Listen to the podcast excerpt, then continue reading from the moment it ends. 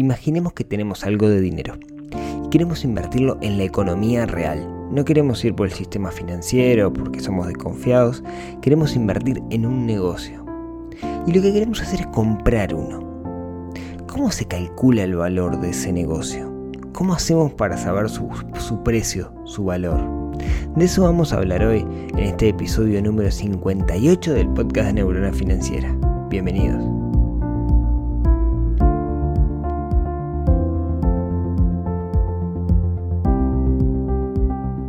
Muy buenos días, tardes, noches para todos.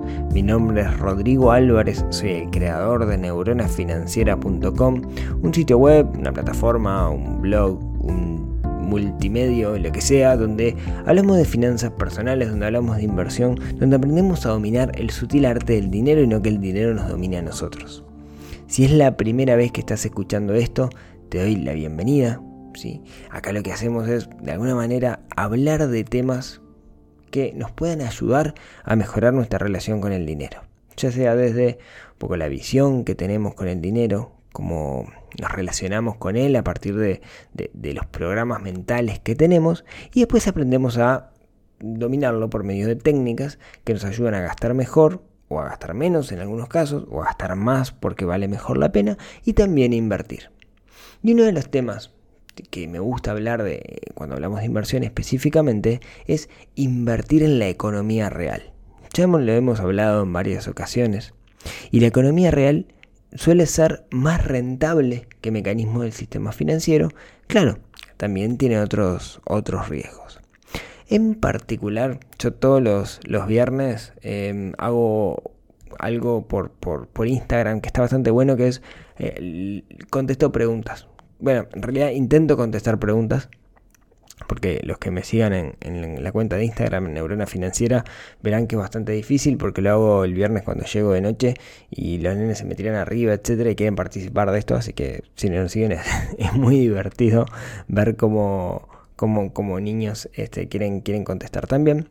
Pero bueno, la que veo que muchas de esas preguntas que me hacen están asociadas a, invertir en negocios reales en negocios de, la economía real. Y claro, una de las cosas que tenemos que ver, que tenemos que entender a la hora de invertir en un negocio de la economía real es saber cómo evaluarlo. ¿sí? Si uno se pone a buscar literatura de cómo evaluar un negocio, va a encontrar, está lleno. Busquen en Google cuánto vale un negocio.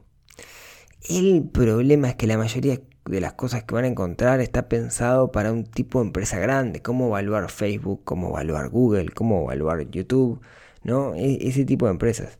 Y acá estamos hablando de que yo de repente quiero comprar la llave de un lavadero, quiero comprar un taxi, ¿sí? Quiero comprar la llave de una cancha de pádel. Bueno, imaginemos que la cancha de pádel no. Quiero, no sé, un gimnasio, ¿no? ¿Cómo evalúo eso? ¿Cómo, sé el valor que tiene ese negocio para ver si puedo invertir ahí o no? Y no estoy hablando de eventualmente comprar el 100%, sino algo que es interesante es capaz que comprar una parte. Y vamos a hablar de eso dentro, de, dentro de un ratito. ¿sí? Entonces, mm, capaz, capaz que es más rentable comprar la llave o el negocio de un lavadero o invertir en un porcentaje de un lavadero que comprar acciones de alguna compañía mega wow en Wall Street. Son caminos distintos, los dos son válidos, pero, pero, pero el del lavadero quizás me genere más caja, me genere más dinero rápidamente, quizás la rentabilidad que, se, dé sea mayor que lo que da esa acción. ¿sí? Entonces está bueno, em, pero tenemos que entender cómo evaluarlo. Y ahí, y ahí vamos a ver que depende mucho de aspectos subjetivos y nada objetivos. Aquí una, una nota, digamos, disclaimer. Yo no soy em, experto en esto. Lo hice alguna vez. No sé si lo hice bien o lo hice mal. Me parece que salió bien en el largo plazo. Ya les voy a, les voy a contar. Pero eh, yo hablo bastante del sentido común acá y de libros que leí al respecto, etc.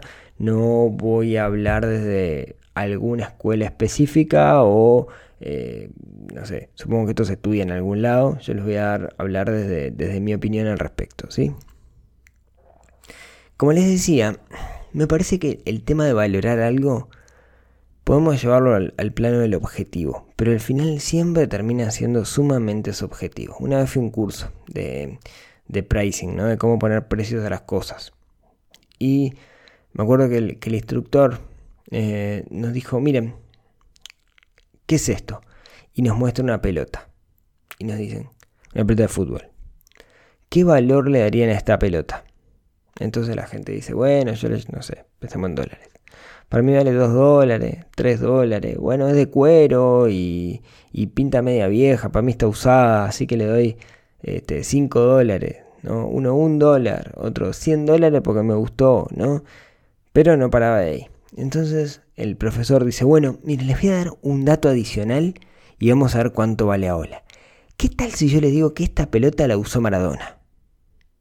Bueno, ahí ya empezó a subir de precio, ¿no? Algunos decía, bueno, una pelota que usó Maradona, tiene un valor particular, em, yo pago 200 dólares, 300, 400, 500. Otros, me da igual que lo use Maradona, igual no la quiero comprar. Entonces, después el instructor dice, bueno, les voy a dar un dato adicional que no sabían. Esta pelota además está autografiada por Maradona y la da vuelta y se ve el autógrafo de Maradona en la pelota. ¡Wow! Bueno, ahí capaz que vale un poco más, no sé, 800 dólares, 900 dólares. Otro se pregunta, bueno, pero ¿cuántas pelotas eh, autografió Maradona en su vida? Miles, quizás no valga tanto. Todavía está ahí Maradona, digamos, espera el grito y capaz que por unos mangos te, te, autografía la pelota. Entonces, ahí entra la discusión, pero sin duda aumentó el valor con respecto a la pelota original. Pero entonces el, instructor dice, bueno, les voy a dar un dato mal, más. Esta pelota fue la pelota con que Maradona metió el gol a los ingleses, la famosa mano de Dios. Es la misma pelota. ¿Cuánto vale? Y ahí, bueno, empezó la discusión, ¿no? bueno, una fortuna, no, yo pago más, no, que 10.000, que 15.000, que 100.000, que un millón. ¿Lo notan? ¿Lo notan lo subjetivo del tema? La pelota es exactamente la misma del principio. Es exactamente la misma. Sin embargo, estamos eligiendo pagar muchísimo más por ella. Porque agregamos más información. Información que quizás es más relevante para nosotros o quizá no. Por eso digo que el tema de poner precio a algo, ojalá fuera objetivo, ojalá hubiera una fórmula. Pero me parece que tiene mucho de su objetivo como esta historia de la pelota de Maradona. Que salía lo mismo, era lo mismo la pelota original que la pelota con la cual Maradona metió el gol de los ingleses, pero sin embargo nuestra percepción es que pagaríamos más por ella. Dicho esto, dicho esto, sepamos entonces que no hay una ciencia exacta. ¿sí? Hay muchos factores que tenemos que tener en cuenta y lo que tenemos que hacer es pasarlo por el tamiz del sentido común, básicamente. Bueno, veamos. Hay un método para hacer esto, que es el más sencillo, si se quiere, el básico, pero veremos que no aplica para todo, que es el contable, básicamente, ¿no? Si quiero comprar lavadero, me fijo cuánto vale el lavadero, cuánto vale el local, las máquinas, el escritorio, em, no sé, eh, la máquina de lavar, la máquina de secar, el stock de productos que tengo. Me fijo qué deuda tiene el lavadero, o sea, le debo algo al banco, le debo algo a un proveedor, etcétera. Hago los activos menos los pasivos, o sea, todo lo que tengo menos lo que debo, y eso es lo que vale el negocio. Es una forma muy sencilla de hacerlo, ¿sí? Eh, es una forma, digamos, vale, es válido, digamos. También podría decir, bueno, en realidad, si yo tuviera que vender todo este negocio el día de mañana porque el negocio cierra, lo que se llama el valor de liquidación, no voy a vender las máquinas de lavar como si valieran eh, nuevas, porque no están nuevas. Entonces, eh, ¿cuánto se han devaluado? ¿Cuánto valen hoy realmente? Y los vendo por ese valor. ¿sí? O sea, imagínense si mañana cierra el negocio y tuviera que vender todo en el mercado. ¿Cuánta placa sacarían? Eso es del activo. Después le restan el pasivo, que es lo que deude, lo que debe, perdón, y ese es el valor del negocio. Es una forma extraña de hacerlo, pero es válida y quizás para algunos negocios se puede hacer. Claro. ¿Qué pasa? Eh, yo quiero comprar el negocio para seguir trabajándolo. Y si voy por esta, por esta forma de hacerlo, en realidad me estoy perdiendo el conocimiento experto que tiene el dueño del negocio. ¿no? ¿Qué quiero decir con esto? Capaz que el señor que atiende el lavadero tiene un conocimiento espectacular de cómo funciona el lavadero. Entonces, por más que yo lo compre, no voy a poder mantenerlo. Veamos, si quieren, otro ejemplo más sencillo, ¿no? El del gimnasio. Si yo me compro un gimnasio, compro el 100% de un gimnasio y paso a gestionarlo yo, no tengo ni idea cómo se gestiona un gimnasio. ¿no? ¿Por qué? Porque había alguien ahí que era el dueño anterior, que también era profesor de ese gimnasio, que conocía el detalle qué era lo que tenía que hacer ahí adentro. Y yo no lo sé porque tenía un conocimiento experto. Entonces, si vamos por esta forma, este método contable, el problema que tenemos es que nos estamos olvidando del conocimiento que tiene esa persona. De alguna forma ese conocimiento de la persona le tenemos que poner valor. Es un intangible, pero vale dentro de, este negocio. Entonces, mm, quizá tengamos que buscar otra alternativa. Pero tengamos en cuenta que el valor contable o el de liquidación, digamos cualquiera de los dos, lo tenemos que tomar como el piso del negocio. O sea, si vamos a comprar una empresa, el lavadero, el gimnasio, un taxi, el piso es el valor contable. O sea, el piso es la cantidad de cosas que tiene ese negocio, cuánto vale las cosas físicas tangibles que tienen, menos la deuda. Menos de eso es una ganga. ¿sí? Más de eso, bueno, quizás tengamos que empezar a negociar, sentarnos en la mesa de negociación y empezar a ver otras cosas. En particular, una de las cosas que tenemos que ver es cuáles son las perspectivas a futuro que tiene ese negocio. Es un negocio que va a despegar, que va a bajar, etc. Entonces, hay otra forma de hacerlo, que es por las ventas. Y ahí tenemos un, primer paso que es saber entender realmente cuándo está vendiendo hoy este negocio. ¿Cuánto está facturando este negocio hoy? ¿Por qué digo esto? Porque quizás cuando se encuentren con ese lavadero, con ese negocio chico, no lo tenga tan claro.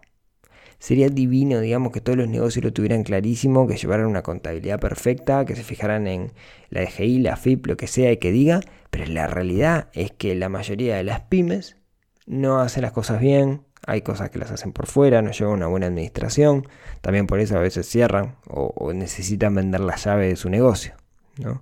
Porque no hacen esas cosas bien. Entonces, ahí tenemos un primer detalle que es saber realmente cuándo está vendiendo el negocio.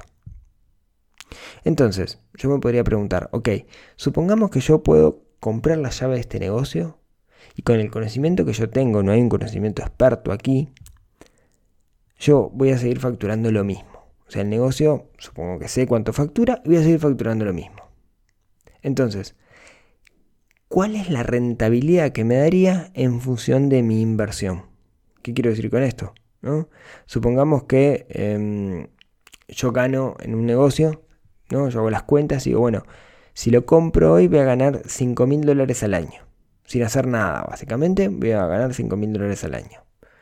Bueno, para ganar 5 mil dólares al año, yo podría decir que con un 10% de rentabilidad tenía que invertir 50 mil dólares.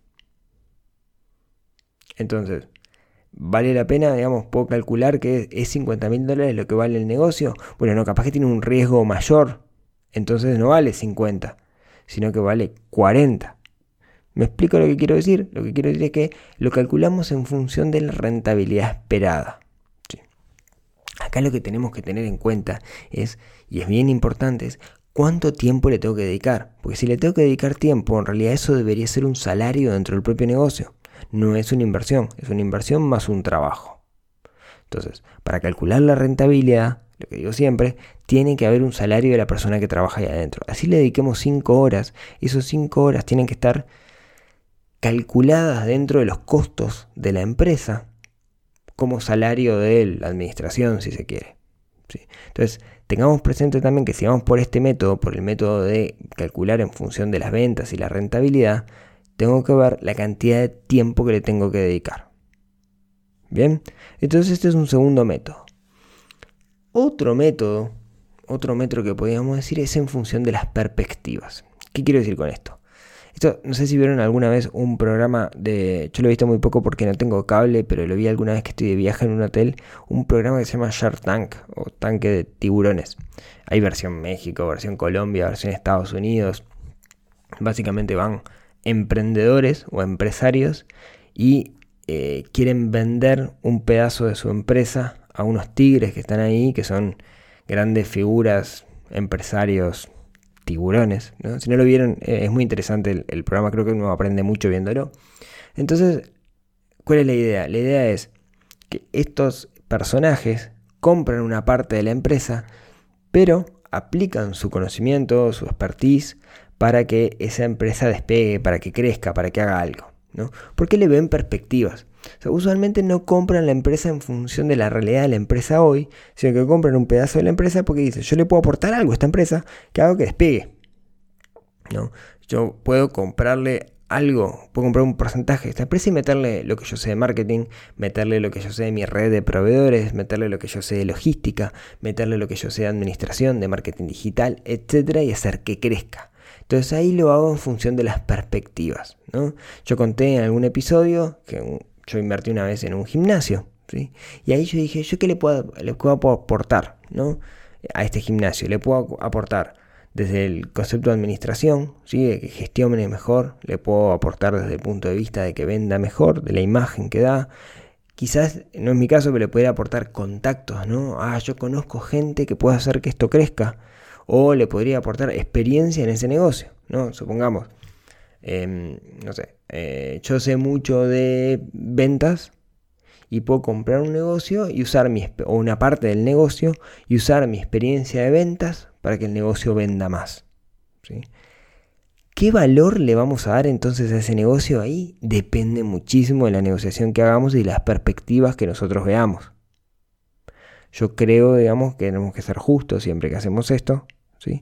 Y hacerlo de, con, esa justicia y, y no pasarle por arriba, sino que sea una relación de ganar-ganar.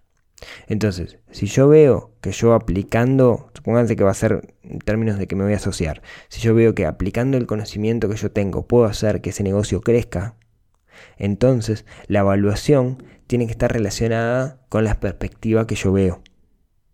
¿Se entiende? ¿Cuánto va a ser el valor? De nuevo, va a ser una negociación, no hay una fórmula, no es blanco y negro, no hay un algoritmo para esto. ¿sí? Ahí va a depender de la fe que me tengo yo para hacer crecer este negocio. Y déjenme contarles una más. ¿sí? Ya vimos, digamos, una que es el valor contable, que dijimos que era el piso. Otra que está relacionada con las ventas. Eh, también podríamos decir que es con las ventas o con la rentabilidad de la empresa en, realidad. Otra que con respecto a la perspectiva futuro en función del valor que yo le puedo otorgar. Entonces tengo que ver, digamos, si yo le aporto valor, cuál es la rentabilidad esperada que espero en función del valor que le puedo aportar. Y una última que está ligada a Mm, una evaluación externa. Y acá me paro arriba un caso, que es el caso de, mi cheque de las notas convertibles, que lo hablábamos hace un par de episodios. Les cuento la historia para los que no la escucharon. Mi cheque es una fintech uruguaya que eh, está en el negocio de la compra de, mejor dicho, es un peer-to-peer de, cheques. ¿no? En Uruguay existe el concepto de cheque diferido, es un cheque de 60, 90, 120 días. Las pymes compran, les pagan con ese cheque, pero necesita el efectivo porque no tienen espalda financiera. Entonces lo que hacen es para un banco y descuentan el cheque pero cuando te descuentan el cheque en un banco, eh, por lo general te matan con los intereses. Entonces ellos que hacen una puja, las que las personas puedan pujar por cada uno de los cheques. Básicamente lo expliqué de una forma muy sencilla y hacen el control de que ese cheque sea un cheque bueno, si no aceptan cheques dudosos. Esta empresa, hace un tiempo, lo que hizo fue decir, bueno, como es una startup, como es una empresa que están haciendo, necesitaba capital. Entonces, lo que hizo fue, salió al mercado a pedir inversores. Y un grupo de inversores ángeles puso, no sé si el término es inversor ángel, porque eso depende un poco de la etapa, digamos que un grupo de personas con dinero aportaron cierta cantidad de valor por un porcentaje de la empresa, con ciertos parámetros de facturación que tenía la empresa en ese momento. ¿sí? Mm, la empresa creció y empezó a facturar bastante más. Entonces, las personas que habían comprado, supongamos que habían comprado un 10% de la empresa, en cierto momento valía X, capaz que si ahora factura tres veces más, vale X por 3 lo que pusieron esos inversores iniciales. Es el chiste de hacer una inversión inicial, ¿no? Entonces, ¿qué hace hoy mi cheque? Bueno, hace una segunda emisión. ¿Y cuál va a ser el valor de la empresa? Bueno, toma como en cuenta la capitalización inicial que hubo para calcular el 10%, los, cuánto está facturando hoy, que eventualmente es tres veces más, no sé cuánto es, digamos, pero, pero tiro el número, entonces usa eso para calcular el valor actual. ¿sí? O sea, el parámetro inicial del valor de la empresa lo pusieron los inversores. Hoy que la empresa creció y está medido cuánto creció con respecto a ese momento, se calcula el crecimiento actual. ¿sí? Eso es, mm, es, más, parecido a cómo funcionan las, grandes empresas, pero es una buena forma también de saberlo. Si yo vendía 3 caramelos y salía 10 y ahora vendo 10 mm, caramelos, ¿sí? Eh, entonces puedo hacer la cuenta para calcular cuánto vale. Me quedaron horribles los números para hacer la cuenta. Vamos de nuevo. Si yo vendo 2 caramelos y la empresa valía 10, si ahora vendo 4 caramelos, puedo decir que la empresa vale 20. Y si vendo 8 caramelos, puedo decir que la empresa vale 40. Creo que me quedaron mejor ahí los números. ¿sí? Esa es otra forma también de hacerlo. Em, siempre cuando lo hago de esta forma, no necesariamente de facturación, yo lo simplifiqué muchísimo. Hay otros aspectos, ¿no? Eh, por ejemplo, no sé, en Facebook el valor de la empresa, como se calcula en bolsa, no es tanto la facturación, aunque incide muchísimo, sino la cantidad de usuarios que tiene, la cantidad de usuarios que se borran, la cantidad de usuarios nuevos que vienen, etc. ¿sí? Depende también un poco de la empresa y las perspectivas de la empresa, cuáles son los parámetros que la evalúan. ¿sí? Em, no siempre el tema viene por el lado de la facturación. Entonces, entonces, como ven, espero haberlos confundido lo suficiente. No hay una forma sencilla de evaluar una empresa. No es blanco-negro. No es, ah, sigo este algoritmo y con esto le puedo poner valor. Como ven, depende de muchísimos factores y hay que sentarse tranquilamente a hacerlo. ¿sí? A mí, ¿cómo me gusta verlo? Bueno, yo lo que hago es analizo el riesgo. Analizo el riesgo que tiene la empresa. ¿Cuánto tiempo le voy a tener que dedicar a este negocio? Porque cuando compras un negocio de la economía real, siempre le tenés que meter algo de tiempo. ¿sí? Y por otro lado es, bueno, si tuviera esa misma plata, ¿no? Mejor dicho, ¿cuánto dinero tendría que colocar en el sistema financiero para conseguir esta rentabilidad? Entonces con eso hago una ecuación que más o menos me dice cuánto vale esta empresa. Y por lo general busco una rentabilidad, dependiendo un poco también del tiempo y del riesgo, que sea mayor que la que paga el sistema financiero, ¿sí? porque tiene más riesgo. Entonces, si el sistema financiero yo consigo en dólares un 7, un 8, un 9, voy a querer en una inversión en la economía real un 10, un 11, un 12, un 15, dependiendo del riesgo que tiene. Pero de nuevo, no hay una fórmula para hacerlo y tendremos que verlo caso a caso. A caso. Pero quería tirarles un poquito de, luz al respecto con, este tema. Siempre va a ser muy subjetivo, como les decía con la pelota, porque seguramente quien creó el negocio le ve un valor, pero si lo quiere sacar de arriba le ve otro, entonces va a depender mucho de eso. Pero recuerden que siempre pueden comprar una parte, no siempre tienen que ir a todo, y ahí se hace más divertida esa negociación. Sí, yo les invito a que exploren esto, porque realmente es un mundo fascinante el mundo de la economía real. No siempre tengo que abrir un negocio desde cero, sino que eventualmente puedo comprar un pedazo y eso está buenísimo, como ya lo hablamos en algún episodio. Así que bueno, como les decía, espero haberles aportado un poco de luz y no haberlos dejado demasiado confundidos. Muchísimas gracias por escucharme hasta acá.